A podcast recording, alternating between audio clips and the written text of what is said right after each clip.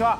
你长期跑两岸新闻，我听讲我才知道，我吓坏。哎，张庭跟林瑞阳在中国是真的在赚钱。我本来以为说英雄翁的话，我以为说他是天桥把戏、嘴把戏，完全没有玩真的。你说他一年缴二十亿，是玩真的，是缴真的。他在中国赚钱是几百亿、几百亿赚，是真的。而且这一次为什么会变康？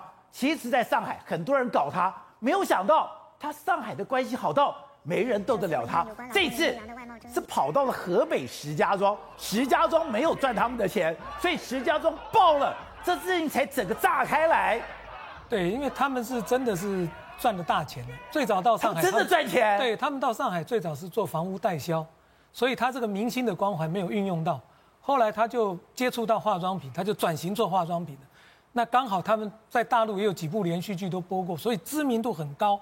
大陆刚好会有追星，会有个人明星崇拜，所以他们就用了很好的这种影剧界的关系，找了很多代言人，并且他的产品啊，并不是三无，是葡萄王帮他代工，是台湾葡萄王代工的。葡萄王，葡萄王在上海的公司也因为他们这个把产品给他做，有一年营业额是十四亿，他的营业额比台湾上市贵公司葡萄王还要高，他青浦纳税二十亿人民币，是葡萄王营营业额是一百亿出头的台币。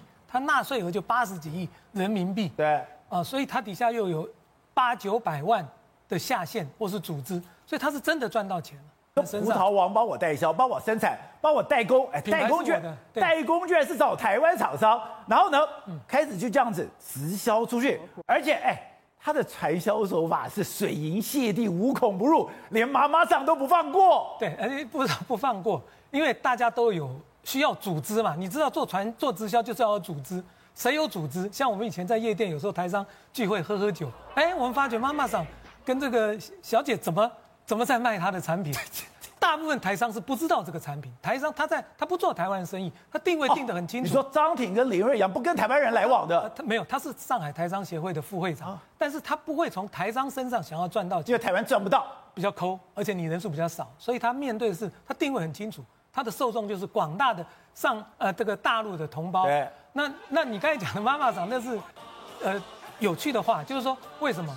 谁有组织，谁有小姐，谁天天要用化妆品？妈妈桑。谁谁做华灯初上，妈妈桑还要我派位置你才能做，刚好就满足你的需求，我也把货品销出去，这是妈妈桑的副业。所以张庭他们还打进了这种夜店，不是刻意打，不是刻意打，是我们在聚会的时候一听到啊，我们台湾人都不知道这个产品，你们怎么知道有这个品牌啊？才知道说哦，很多地方就你讲，他也水银泻地，很多人兼副业嘛，有的人是正职，有的人是副业，所以我觉得他整体来讲，他们最不及诛了，而且他真的发展的很好，只是没有闷声发大财，没有闷声发大财，在此刻就就就就就比较好。另外一个我不知道说，嗯，他们在上海真的很造吗？很造。因为我一年可以缴二十亿人民币的税收，所以他的他是真的有背景、有后台。所以你说以前很多人在上海搞他，怎么搞都搞不下来。所以这个是弯道找了到河北，跑到河北石家庄，从河北石家庄砍这一刀下来。因为这样讲哈，做做这种直销，大陆合法叫直销，违法叫传销。基本上啊，他第一个同业会嫉妒嘛，我做不起来，你为什么做起来？第二个就是说，我是你的下线，我是你的成员。但是你我为了要追求更高的奖金的趴数，所以我可能每个月营业额要十万十万，连续三个月或做满四十亿，我可以开一个四十万，我可以变成一个公司的董事长，圆你的创创业梦。对。可是这样子做有一个情形，你没有很好的组织体系，你进货成本虽然压低，想做高利润，但你没有卖出去嘛？那你自己囤了很多货，最后要打折卖出去，没有赚到钱。对。所以这次在河北检举他的人是跳槽到。别的组织去卖货的，跳槽到对，在在他这边囤了很多货，没有赚到钱。那以林瑞阳来讲的话，他是他上海台商协会的副会长哦，是副会长，所以这件事情上海市的台办、上海市的台协都有出面去了解，不敢讲关心，就有出面去了解，而且官媒在这个月二号以后就熄火了。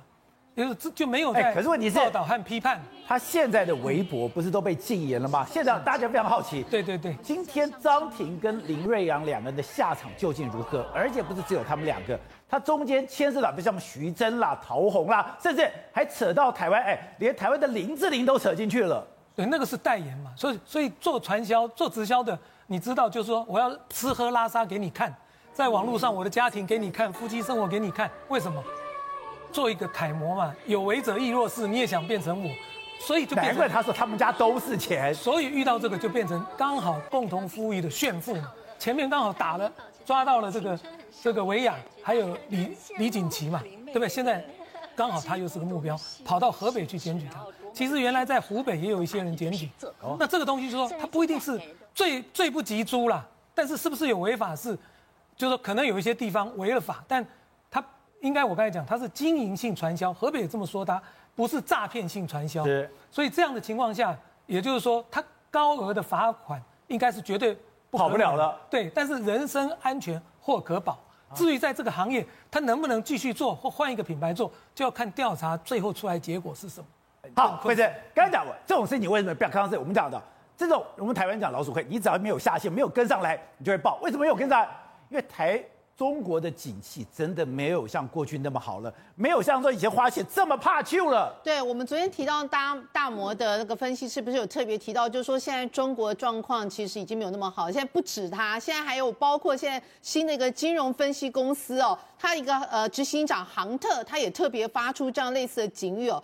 他说呢，中国呢现在可能经济会进入一个叫做大停顿期哦的 Great Pause。为什么叫大停顿期呢？主要原因就是说，他认为现在中国的经济过去都仰赖着不断向金融机构去借钱，借钱出来之后，房地产业者不断的销售房子，然后呢再从那个人家找的这些呃呃房贷里面再去还给金融机构，这样子的一个借款，然后负债的一个模式呢，已经没有办法持续下去，因为。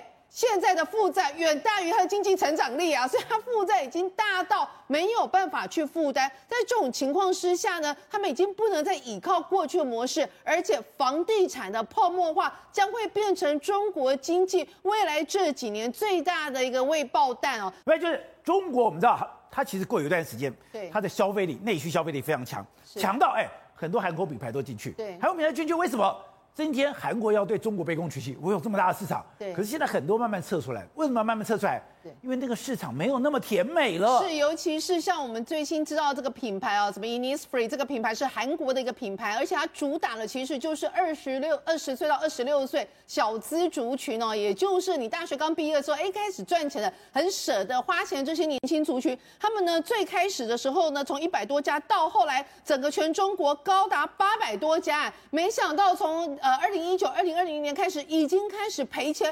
赔钱，短短两年之内呢，竟然收了六百多家，哎，所以呢，他们不化妆了吗？就没有钱了，就是显见中国现在的一个年轻族群的消费力锐减，所以导致有锐减吗？真的是锐减哦，因为你知道他们就是说现在包括找不到工作的呢，以及他们的工资呢不断减少，而且你知道很多大学毕业生一出来做的工作是什么？其实就是所谓的电商的行销人员。那这些电商的行销人员啊，可能是五五五千块台呃人民币啊，六千。块人民币工作对大学毕业生来讲，哎，其实还不错。但事实上，这些人到最近的这两年，不是中国开始打起所谓的数位经济吗？这些电商也被打了，阿里巴巴也被打，所以这些人的就业机会都被砍了。在这种情况之下，很多人都失业，失业的时候。都已经够吧，到了够北湖啊，谁还会去够啊五岁哦？所以这就显见，就是说中国的这个消费实力肚子顾不了了，不能顾脸了，没有办法顾脸了，所以这个消费实力真的是大减哦。另外呢，他们还有说还有其他的一些像日本的那个药妆品牌药商这个品牌，他们一样也是哦。他说过去呢也是那也是开了很多，结果从在二零二一年十二月开始，也传出说将要退出中国的市场哦。还有包括日本的花王集团的一些那个 Cat 就是化妆品品牌。一样也是要退出中国市场。那你也知道，像女孩子就说，哎，喜欢花点钱在保养品、化妆品这件事情。如果哪一天连她连这件事情爱美的钱都没有办法去付出的时候，你就知道中国的经济其实衰退的很严重。这是我搞了半天，你到中国去发展，对你还是台商，台商找台商生产。没错，原来张挺跟林瑞阳。他幕后是真的是葡萄王帮我们代工，没错，事实上应该这样说啦。他们在这个开始发展这个直销业务的时候，的确要你要找这些相关的产品啊。那产品的时候，你要怎么去说服中国大陆的直销的业者，或者说你要说服这些所谓上下线，你要组合起来，你一定要用一个叫做台湾的产品嘛。我是来自台湾的产品，我代工半导体，我代工车子，是，我代工灯，我现在还代工这种。对。所以所以他们一开始的时候找了台湾的这个葡萄网跟他们合作，包括说你看这个林志玲代代言的这个所谓的美肌这个养颜美肌的这个小宝物，它这个所谓胶原蛋白就是由台湾的，你看它的标榜哦，台湾葡萄王生技生产哦，所以他就直接他就直接大拉拉打出来啊，跑到了中国去卖东西，卖的是打的是台湾葡萄王，对，也就是说因为有台湾的这个技术在这里面，那你要发展上下线就相对比较容易一点点嘛。那我们必须讲啊，其实葡萄王在前几年的时候，的确因为它跟这个张挺的这个 TST 的合作之后，的确股价有非常好。你看，这是。婷秘密 TST 的台湾商城，他自己就讲哦，葡萄王升级代工哦，仔细看一下葡萄王从三年多的这个波段三十四点一五块，最高涨到两百五十五块，事实上它最高还不是涨到两百五十五啦，它最高曾经涨到两百七十五，所以就是这一段的时间，这段时间因为婷秘密的这个关系，另外它真的因为上海代工，其实涨到两百七十五，其实也不只是只有上海代工，因为它当时也在发展这个，包括说在两岸三地都有发展说葡众它自己本身的传销，所以它当时也在发展传销。另外一个千禧年，它它也跨入很多这个。生技产品什么灵芝网一大堆，所以股价真的是表现的非常好，就冲到两百七十五块。但是这几年呢，股价就一路的往下回落。为什么往下回落？第一个，他们本身发展的葡众的确是在两岸三地都都有一点点发展到了极限的一个状况。再就是说，从你看从葡萄网的股价，你就会知道说，其实张挺的这个他们的业绩真的没有那么好嘛，就已经告诉你这样的状况嘛。高峰过去了。对，那我们讲为什么为什么这样子？我跟他讲，葡萄网这种生产这种所谓这个所谓这个。养生产品的话，它毛利已经算是所有的这个产产业里面比较高的哦。它的毛利有时候大概约莫可以到三十到四十趴，可是我跟他讲，传销事业的毛利有时候可以到八十到九十趴。所以这个为什么？难怪张庭赚的比他多这么多。所以为什么刚才这个庭花会说说，哎，这个他们传销体系会赚的比较多，因为他们只是发展那种空壳的东西。那我跟我只要拿到了产品非常便宜之后，我低价卖出去的时候，成一定会赚很多钱。所以为什么葡萄帮他登帮他这个挂帮他这个生产说，哎，赚少少的，但是反而是 TST 平平平会赚的非常多，因为从毛利率的架构你就看出来，那两个产两个产业，一个是代工，一个是传销。为什么传销那么多人前仆后继要去做？因为那个里面的利润真的相当相当是惊人，但大家也好奇在，林瑞祥没想到你真的在中国赚这么多钱，对，没错，你真的赚到你们家到处都是钱，对，但是你现在。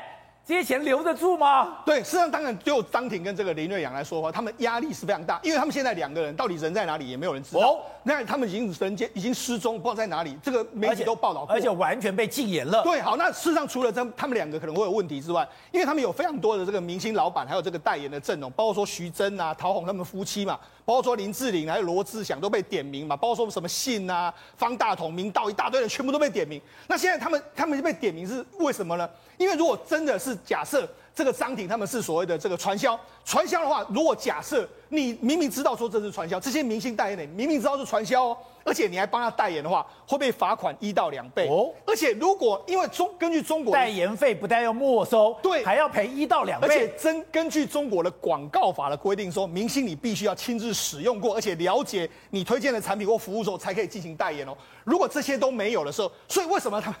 等一下，那林志玲刚刚讲到。他代言这什么东西？